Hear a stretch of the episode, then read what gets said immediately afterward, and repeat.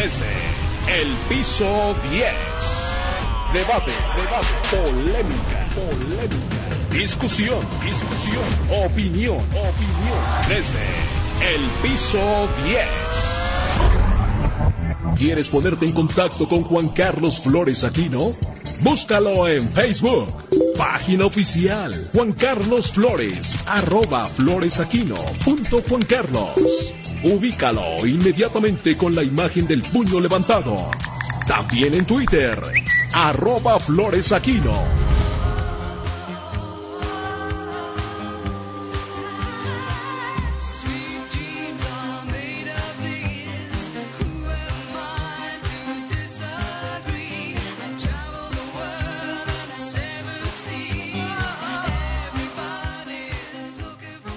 Desde el piso 10, elecciones 2021, les saluda con mucho gusto Juan Carlos Flores Aquino este miércoles 9 de junio, pues después de esta jornada electoral histórica que tuvimos en nuestro país, en la República Mexicana, el pasado domingo, y antes que otra cosa quiero agradecer a todo el equipo de ABC Radio la cobertura que tuvimos el pasado domingo.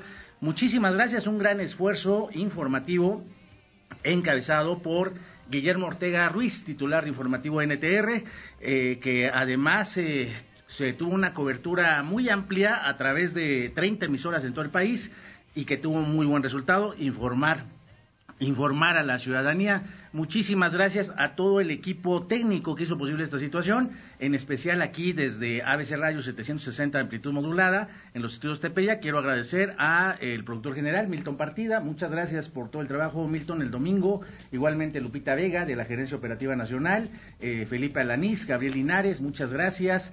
Eh, Alejandra Trujillo, Community Manager, todo el equipo de Jóvenes Construyendo el Futuro que también estuvieron por acá. Está aquí Omar, estuvo Andy, también Héctor. Muchas, muchas gracias por la, el apoyo. También por supuesto, a todos eh, aquellos encargados de plaza, operadores, continuistas. Por supuesto, estuvo aquí Osiris Lorenzana y Andrés de operadores también en toda la transmisión y eh, todos eh, los continuistas y operadores del Grupo ABC Radio México en 23 frecuencias en todo el país. Eh, muchísimas gracias también a los encargados de plazas en este esfuerzo coordinado por el licenciado Héctor Sánchez de Star Media Group, que estuvimos precisamente al pendiente de todo lo que sucedió este domingo. Muchísimas gracias. Si se me fue algún nombre, me lo recuerdan, por favor, de los que estuvimos aquí el domingo presentes en esta transmisión especial, Decisión 2021, el pasado domingo 6 de junio, que bueno, tuvo una muy amplia cobertura. Muchísimas gracias por ese esfuerzo y saludo eh, a todo el grupo de ABC Radio en toda la República Mexicana. Estamos ahorita conectados en Comitán Chiapas, Córdoba, Veracruz, Chilpancingo Guerrero, Guadalajara, Jalisco, Estamos en Iguala Guerrero, Mazatlán, Sinaloa, Mexicali, Baja California, Puebla, Querétaro, Tampico, Tapachula, Chiapas, Tasco, Guerrero, Villahermosa, Tabasco, en este programa desde el piso 10, que bueno, pues ya elecciones 2021 las pasamos y vamos a, a, platicar de los resultados de toda esta jornada electoral del pasado domingo con Ana Karen Iniestra, que ya está aquí en la cabina. Buenos días, Ana Karen, qué gusto Buenos saludarte. Días. Estoy muy contenta de estar hoy con ustedes. Muchas gracias por invitarme. es muy importante, creo que este programa para poder hacer una reflexión sobre los estragos,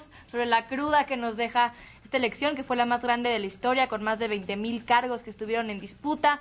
Hubo perdedores, hubo ganadores, pero bueno, al final vamos a platicar más a detalle. Saludos al auditorio y gracias por conectarse. Saludo también desde Monterrey, Nuevo León, a Verónica Ayala. Ella es periodista, analista, eh, especialista en temas políticos. ¿Cómo estás, Verónica Ayala? Qué gusto saludarte y recibirte en Desde el Piso 10, elecciones 2021. ¿Qué tal, Juan Carlos? Hola, Ana Karen. Pues un gusto acompañarlos eh, en esta ocasión para analizar por ahí los resultados de la jornada electoral de este domingo que nos trajo muchas sorpresas, yo creo, tanto a nivel nacional como en algunos de los estados. Gracias, Verónica Ayala. Y bueno, pues eh, empezando eh, así de bote pronto, Ana Karen, ¿quién gana y quién pierde este domingo? Veo muchos escenarios. Primero creo que gana el INE, hace un excelente trabajo, se quitan algunas dudas sobre si hay que reformarlo, sobre qué tan objetivo es, si es un buen árbitro y creo que a pesar de todo, del escenario de violencia tan grande que se vivió estas elecciones, pues logran instalar más del 96% de las casillas y creo que eso hay que aplaudirlo, hay que reconocerlo. una excelente organización y sobre todo aplaudirle también a todos los funcionarios y a ciudadanos que estuvieron ahí en las casillas haciendo un gran, gran trabajo. Entonces, es un ganador. También ganamos los ciudadanos porque le quitan el registro a estos partidos rémora y a mi parecer inútiles como el PES, Fuerza México y redes sociales progresistas. Se les quita el, el, financiamiento y eso es algo muy bueno. Y bueno, por otra parte, eh, sabores un poco dulces y amargos con Morena que pierde muchas alcaldías en la Ciudad de México, pero gana eh, gobernaturas. Eh, también se quita la mayoría calificada, pero se queda con la mayoría simple, pero con sus aliados, el verde gana un poder de negociación importante, al igual que el PT. Movimiento Ciudadano también va a jugar un papel importante. Entonces, así más o menos está el panorama en general. Verónica Ayala, ¿cómo lo viste esta jornada electoral?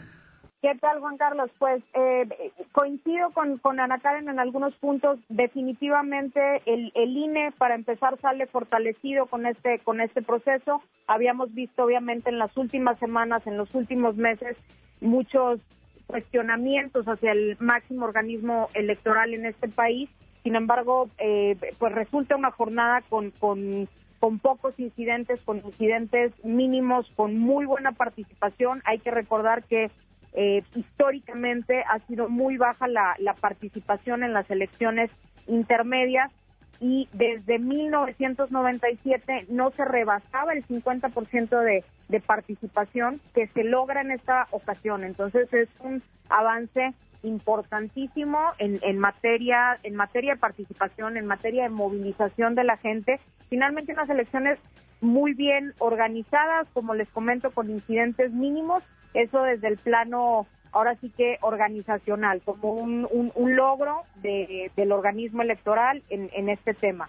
Desde el punto de vista de los partidos, bueno, hay, hay este, contrastes. Por una parte, obviamente, Morena, el partido en el poder, recibe un, duro golpe, particularmente en, en la Ciudad de México, que es, todos sabemos que es el, el bastión, pues el bastión morenista, el bastión de AMLO finalmente en, en, este país y recibe ahí un duro golpe con, con todos los, los municipios que, que pierden por ahí.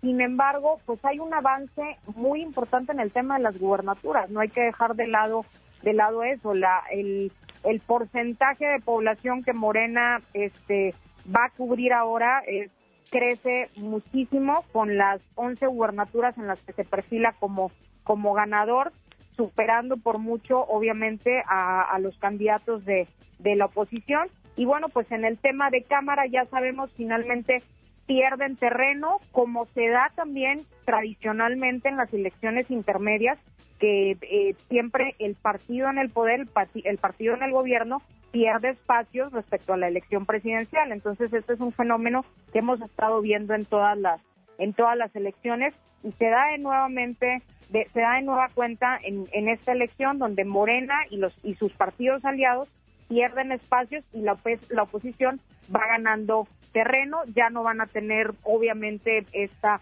mayoría calificada para poder sacar, digamos, con facilidad las, las reformas constitucionales, como ha estado ocurriendo desde el 2018, y pues ahora la van a tener un poco más complicada y van a estar obligados a negociar con las otras fuerzas políticas. Ya habíamos visto en estos días este que hay por ahí llamados ya de estos estos partidos que como quiera tienen una una parte importante ahí de, legisladores o van a tener una parte importante de legisladores como el verde que, no garantiza que vaya a estar votando ahí todo con con Morena pero sin embargo el PRI pues ya dijo que están abiertos también a negociar por ahí con este partido no pues muy pronto las eh, posiciones, ¿no? Diría del PRI, de Alejandro Moreno, quién sabe si vaya a permanecer en la, en la dirección nacional después de la estrepitosa derrota del PRI este pasado domingo. Y por otra parte, recupero lo, lo que señalan muy bien eh, en el artículo que me publica hoy el periódico La Prensa, Poder Ciudadano,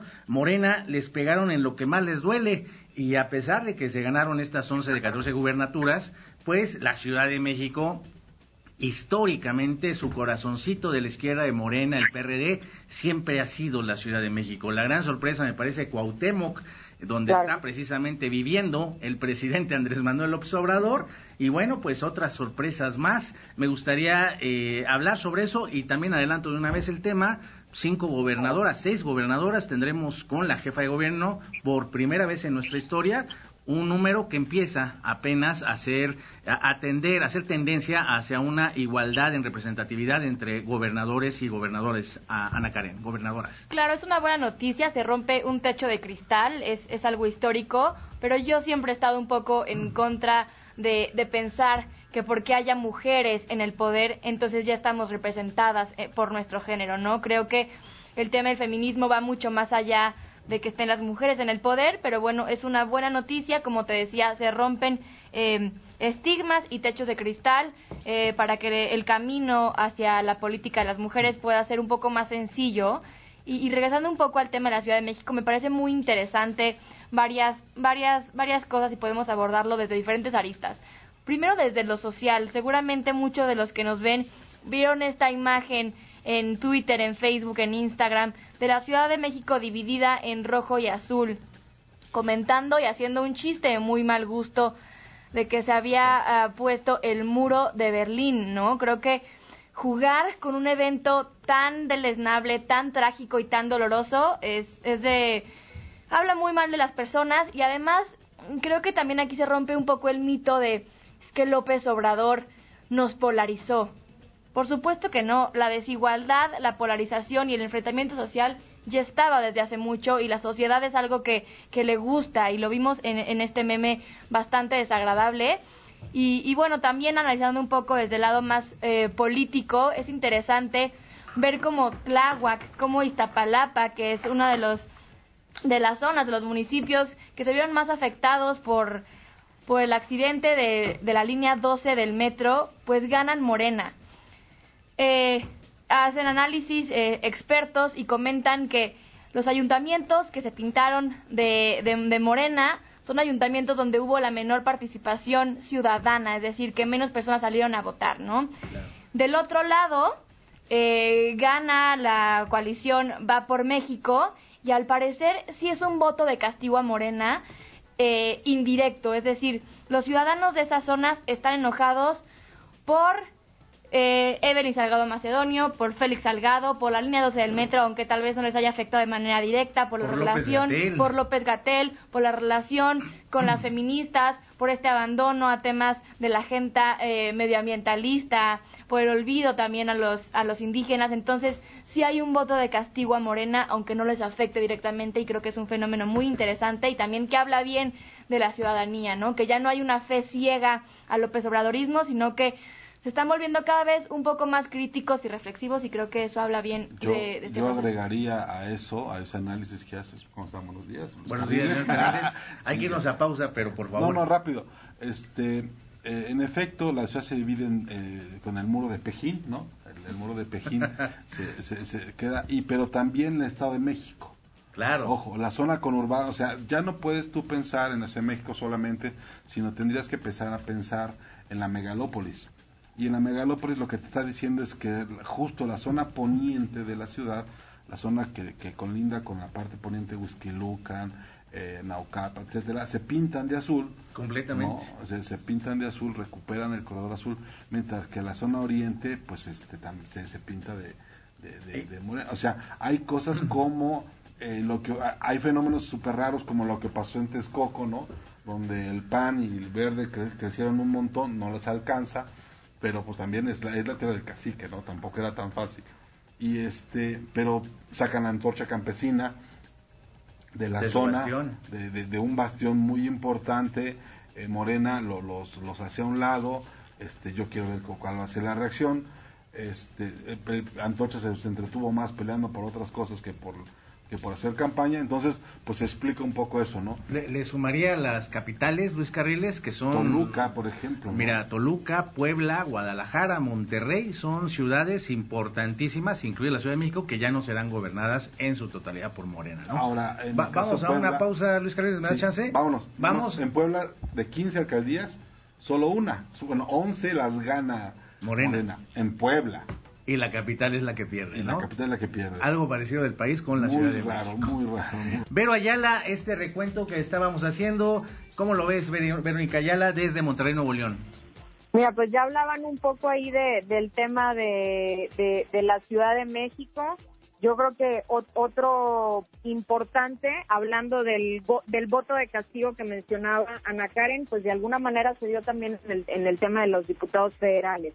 Ahí vemos cómo este, Morena baja considerablemente los, los, los espacios, bueno, considerablemente dentro de los parámetros esperados, como les comentaba. Esto lo vemos en cada elección intermedia.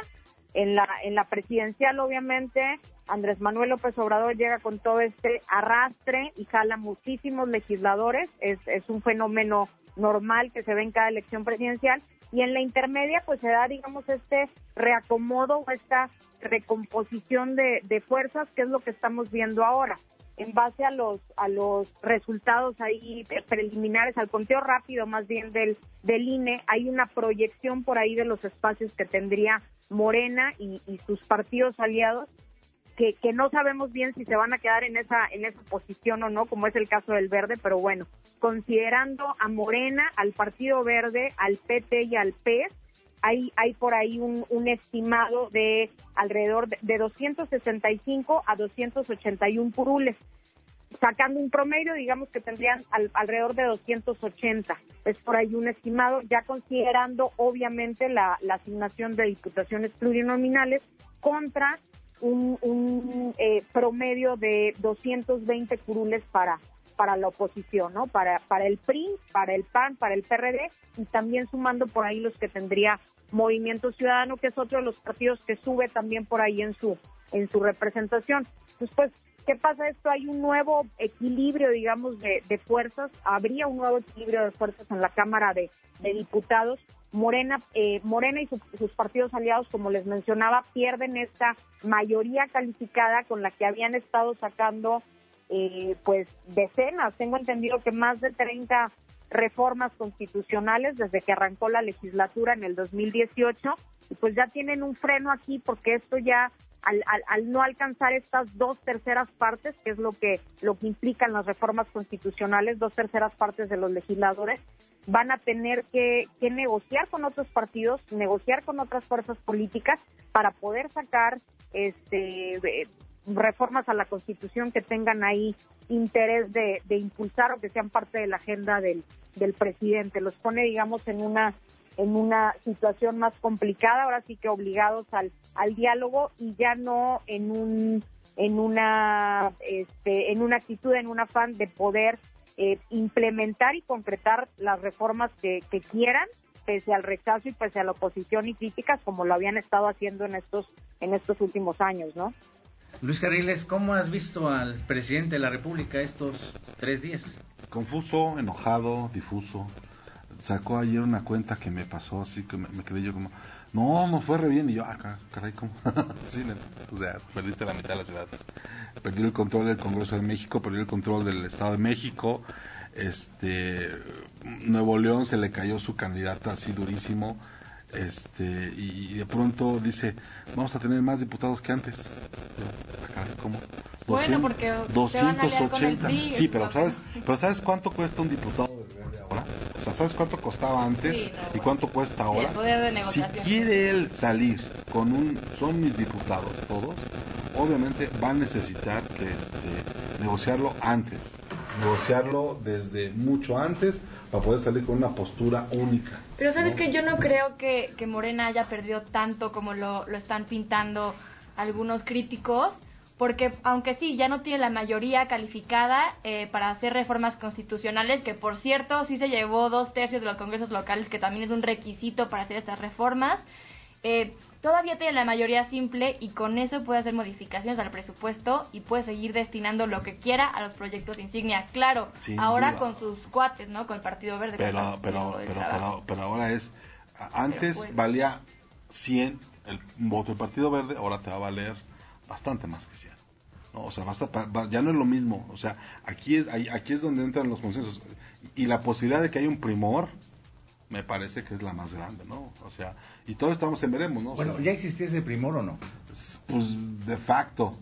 Ahora ya va a ser de jure, ¿no? Ahora sí vas, a tener que salir en esas fuerzas, ¿no? Oye, ya, ¿no, ya, no, crees ya, que no, haya... ya no aguanta solo, ¿eh? ¿No crees que haya también esas negociaciones donde sabiendo cómo se está utilizando la Fiscalía General de la República, la Unidad de, de Inteligencia Financiera, en donde en algunos estados que va a dejar el PRI de gobernar y que ahora va a llegar Morena, que el norte me sorprende muchísimo, pues que haya otros factores de negociación, ¿no? Como para poder tener esa seguridad el presidente de la República en salir a decir, este, el PRI le podríamos hacer alianza y Alejandro Moreno, que seguramente va a salir, ya se mencionan varios nombres ahí en su eh, sucesión, pues también podría ser un factor, ¿no? Determinante. No, yo no creo que Alejandro Moreno se vaya, ¿eh? Pero nada, le estaba, estaba dándole la palabra. Ah, no, perdón. Sí, sí, sí, Ahorita- me ahorita te la devolvemos. El papel que tuvo el PRI esta elección fue Ajá. lamentable, yo creo que sí se va. Eh, y creo que un factor que también podemos empezar a ver es la persecución política.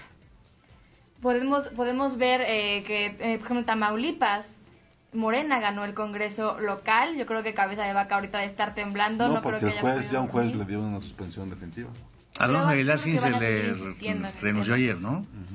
Yo creo que van a seguir insistiendo en el tema y por ahí puede ser un caminito para que Morena todavía tenga este poder de negociación, pero sin duda, como dice Luis, se les están doblando las manos porque ahora ya no tienen la mayoría simple por sí solos, ahora solamente la logran con sus aliados, entonces tendrán que negociar y, y llegar a un consenso mucho más grande que el que tenían antes. Ahora sí, Cariles, no renuncia. ¿Tú crees que no vayan a renunciar no, a, no, no, ¿por qué? a Alejandro? Ahora, se están calentando mucho, ojo. O sea, ya, ya vimos a una candidata diputada destapando al, al hito para, para la presidenciable, ¿no? Este, y lo, la platicábamos aquí, ¿cómo, ¿cómo tú crees que... Oye, ¿y dónde, cu- cuándo fue eso? Y ha de haber sido allá en Campeche, No, ¿no? no, no, fue en un evento en el norte. ¿Ah, sí? En Tamaulipas, creo. Este, y el tema es cómo una candidata, cómo uno que pretende ser candidato de presidencial, presidente de un partido, entrega su estado, ¿no? Que es lo que está pasando con Laida. Y en este momento Laida está temblando a ver si Alito se la, le deja el changarro, porque este, es muy impugnable la, la, la elección, ¿no? Ve- Entonces, Verónica Ayala, ¿tú cómo lo estás observando? ¿Crees que se mantenga Alejandro Moreno? Digo, eh, cua- cuantitativamente parece que Morena, Mario Delgado andaba festejando aquí en la Alameda, pues yo no sé qué, pero ahí andaba Mario Delgado, además muy este anticarismático Mario. Y por el otro lado, pues el PAN, pian pianito, ¿no? Ahí va, y creo que también lo habíamos dicho aquí, Movimiento Ciudadano eh, El fue el gran eh, ganador, me parece también, lo anticipamos desde noviembre del año pasado, pero ¿tú cómo lo estás viendo? Pues mira, anda- en, si, si vas al tema de resultados electorales, como comentas, pues a lo mejor también Morena, ¿no? Digo, yo yo no, yo no veo en, en este momento que ninguno es- esté por ahí reconociendo, digamos, todo lo que lo que perdieron en esta elección. En el caso del PRI, pues yo creo que es uno de los grandes perdedores de la del- de, la elección. No trae no, no trae ninguna gubernatura para empezar. Traemos, eh, bueno, hay 11, 11 gubernaturas, como mencionábamos, en las que aventaja por ahí Morena. Eh, de los candidatos de, de la alianza opositora, esta alianza PAN-PRI-PRD que, que, que impusieron o que concretaron ahí en algunos estados, no aventajó ninguno hasta este momento. Eh, por ahí la, única candidata este, de, este tipo de alianzas pues es la de Chihuahua, pero era una alianza más bien PAN-PRD, donde al final se sumó por ahí el, PRI, pero pues el PRI no iba integrado en esa alianza de, de origen. Querétaro, que es otro estado donde no gana Moreno, es, es, es 100% PAN. El, el, el verde, que es este caso atípico de, de, San Luis Potosí con Gallardo, pues es, es, es otro donde no es propiamente Morena. Y el caso de Movimiento Ciudadano que, que mencionabas, que ya lo, lo habíamos platicado ahí anteriormente, el, el caso de Nuevo León, ¿no? De cómo se convierte pues en este segundo estado que va que va a gobernar Movimiento Ciudadano. Van agarrando mucha fuerza por ahí porque no solamente ganan eh, el estado de Nuevo León con Samuel García con este polémico eh, senador de, las redes sociales y demás no solamente ganan el estado de, de Nuevo León sino que también ganan eh, ganan la la capital del estado ganan Monterrey con nada más y nada menos que Luis Donaldo Colosio Rojas, el hijo de Luis Donaldo Colosio Murrieta, ¿no? Entonces, es un avance importante para Movimiento Ciudadano en el caso de, de Nuevo León, pero limitado también de alguna manera, Juan Carlos. Si, me permites, hay, hay un tema ahí muy eh, complicado en el caso de Nuevo León. ¿Por qué? Porque ganan la gubernatura y ganan Monterrey, sin embargo, Movimiento Ciudadano en Nuevo León no consigue ganar ni uno solo de los 26 distritos locales, no, no, no va a tener diputados de mayoría en el Congreso local y no gana tampoco ninguno de los 12 distritos federales.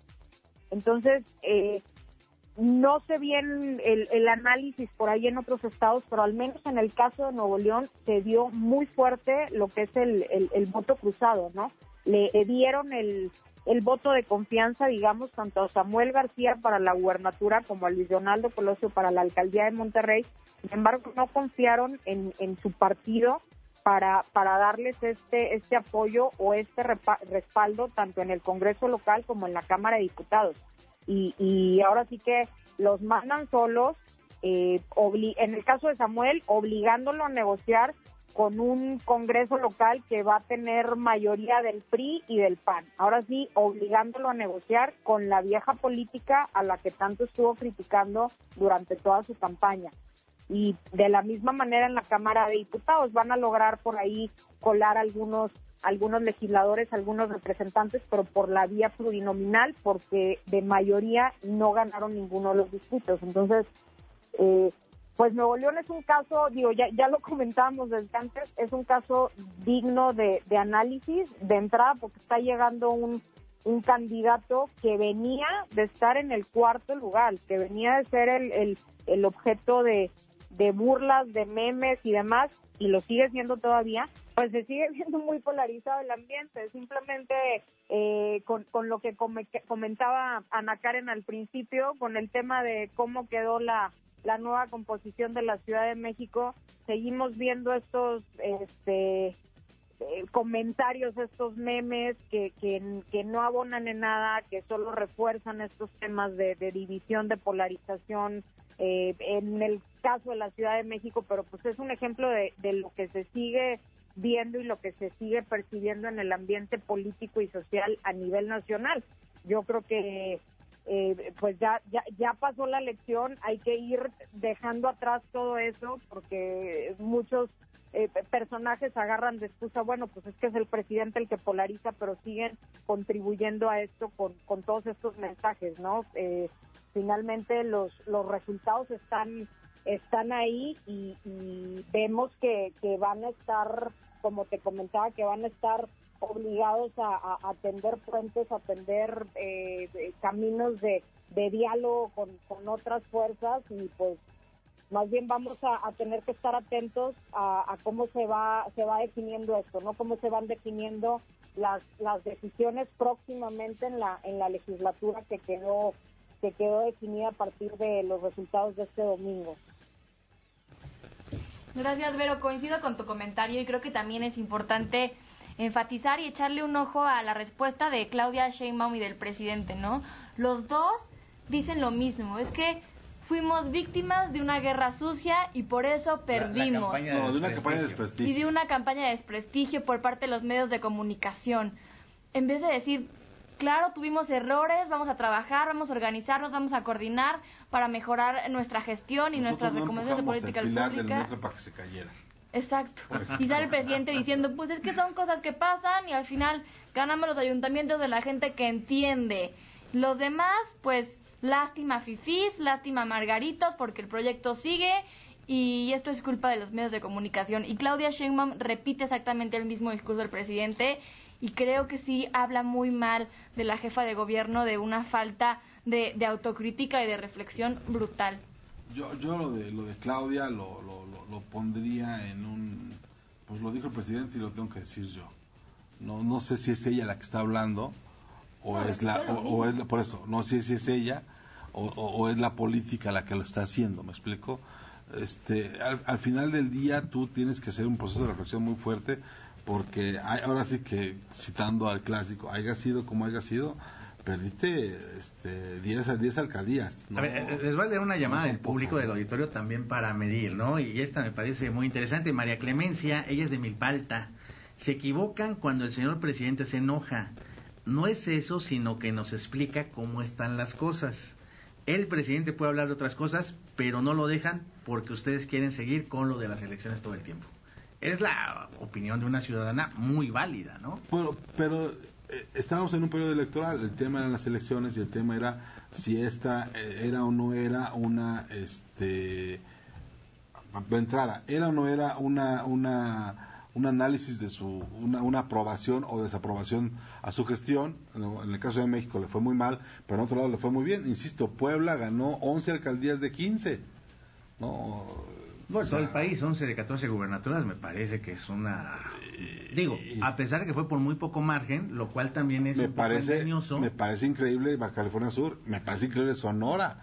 y, no, y, no solo que, y, y, no solo que gane Sonora, sino, sino que lo gane con el margen en que lo gane.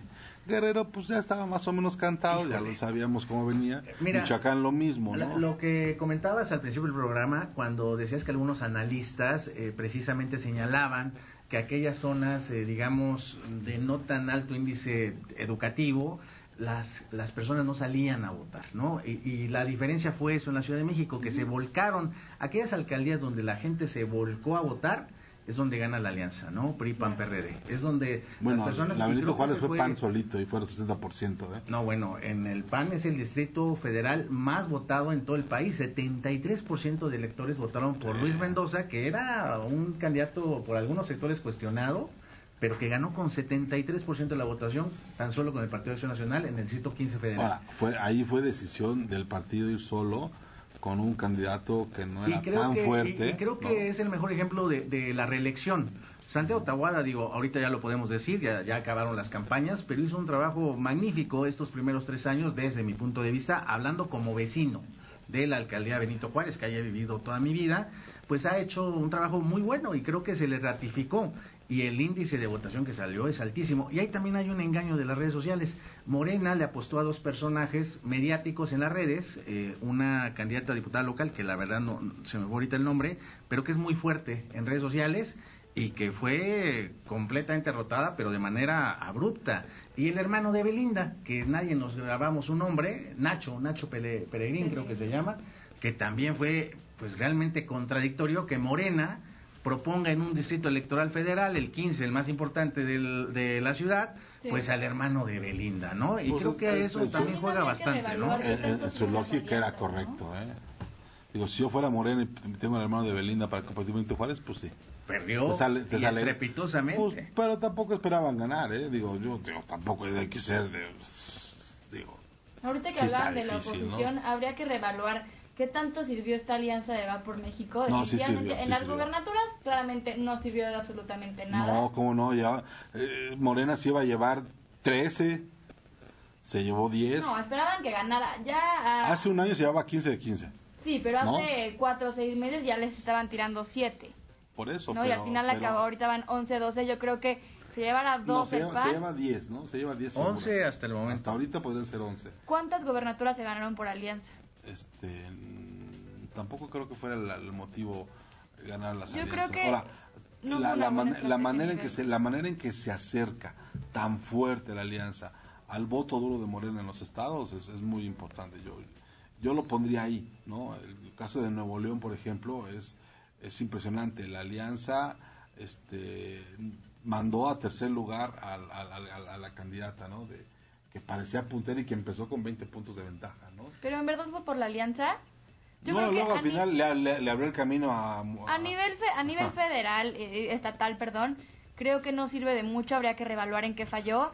En las diputaciones claramente sí sirve, pero sí es importante analizar cómo está hoy la oposición. Pongo el ejemplo sí, de San Luis sí Potosí. Acuerdo, ¿no?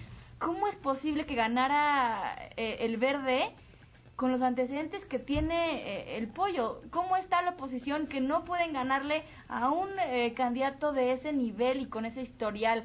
Creo que así como habla muy mal del candidato del verde, también habla pésimo de los otros partidos, de los otros candidatos que ni siquiera pueden eh, arrebatarle el triunfo a una persona. No, nos con quedan tres minutos. Evelyn Salgado ganó. Evelyn bueno, Salgado. que, que, difícilmente te aprendes el nombre también, Evelyn, ¿no? La gobernadora la Tora, eh, dice virtual de Guerrero.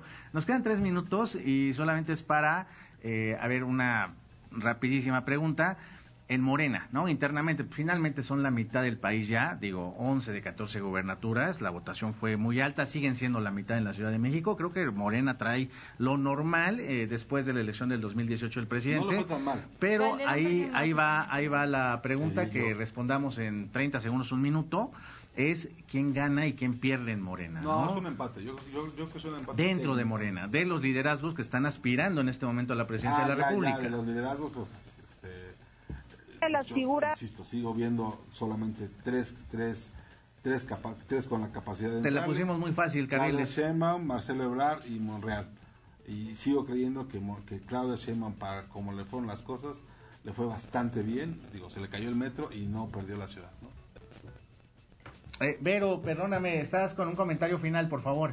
No te preocupes, yo creo que Sheinbaum sí pierde, o sea, finalmente los números en Ciudad de México no son nada favorecedores para para, para Morena y, por supuesto le, le afectan, impactan en su proyecto y alguien que sale bien librado en esta en esta elección sería Monreal. Este trae por ahí a varios a varios personajes que, que consiguen, además de sus familiares, obviamente, sus familiares directos, trae por ahí a varios personajes que consiguen por ahí eh, espacios como eh, como es el, el, caso por ahí de, de ¿no? Karen, ¿tú cómo lo ves? Morena pierde porque fíjense, 3.565.000 ciudadanos que le habían dado su sufragio en 2018 a Morena dejaron de hacerlo. Entonces, el partido como institución, creo que aunque se lleva a gobernaturas, aunque mantiene la mayoría simple con sus aliados, sí pierde fuerza y pierde respaldo y eso le duele al presidente. Eh, creo que Sheinbaum y Ebrard son perdedores en esta elección. Eh, Sheinbaum otra vez, eh, quiero insistir en, en este discurso que dio copiando prácticamente lo que decía el presidente Andrés Manuel López Obrador, culpando a los medios de comunicación por la derrota en la Ciudad de México, la deja como, como una jefa de gobierno eh, pues por decirlo de alguna manera, sumisa al poder de, del presidente, ¿no? Entonces creo que pierde Sheinbaum, Marcelo Ebrard, por más que le intenta con las vacunas, con este trato eh, y esta gestión diplomática con Estados Unidos, creo que no le alcanza y es un fantasma que probablemente nunca se irá. Esta de la tragedia de la línea 12 del metro que va a cargar Marcelo mucho tiempo más en su espalda. Entonces, los veo como perdedores y todavía Monreal, no. Sheinbaum y Ebrard quedaría tu. Monreal, segundo lugar, yo creo que todavía le voy más a Ebrard y tercer lugar Sheinbaum. Bueno, pues eh, nos tenemos que despedir. Eh, desde mi particular punto de vista, bueno, pues indiscutiblemente Sheinbaum coincidimos todos en el papel desastroso que llevó en estas elecciones. Además, se le dejó toda la maniobra de candidaturas con Citlali Hernández, con Mario Delgado y pues perdieron completamente. Marcelo, pues ahí está, ahí sigue, vacunas, Kamala Harris. Cabala. Cabala, presidenta, y eh, sin duda, eh, en esta elección, pues el fortalecimiento de Ricardo Monreal, ¿no? Eso lo dicen varias columnas, varios analistas políticos, y me parece que está sí, definitivamente la gana Ricardo Monreal. Nos despedimos, te agradezco mucho, Vero Ayala, esta comunicación desde Monterrey, Nuevo León, cómo anda el calorcito, pero bueno, ya nos estamos despidiendo, Vero.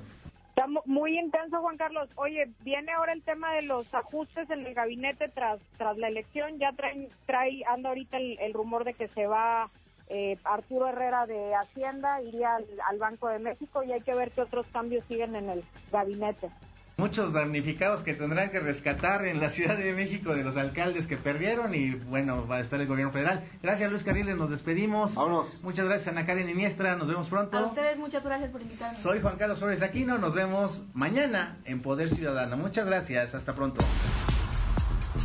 Busca a Luis Carriles en sus redes sociales. En Twitter como arroba Luis Carrujos.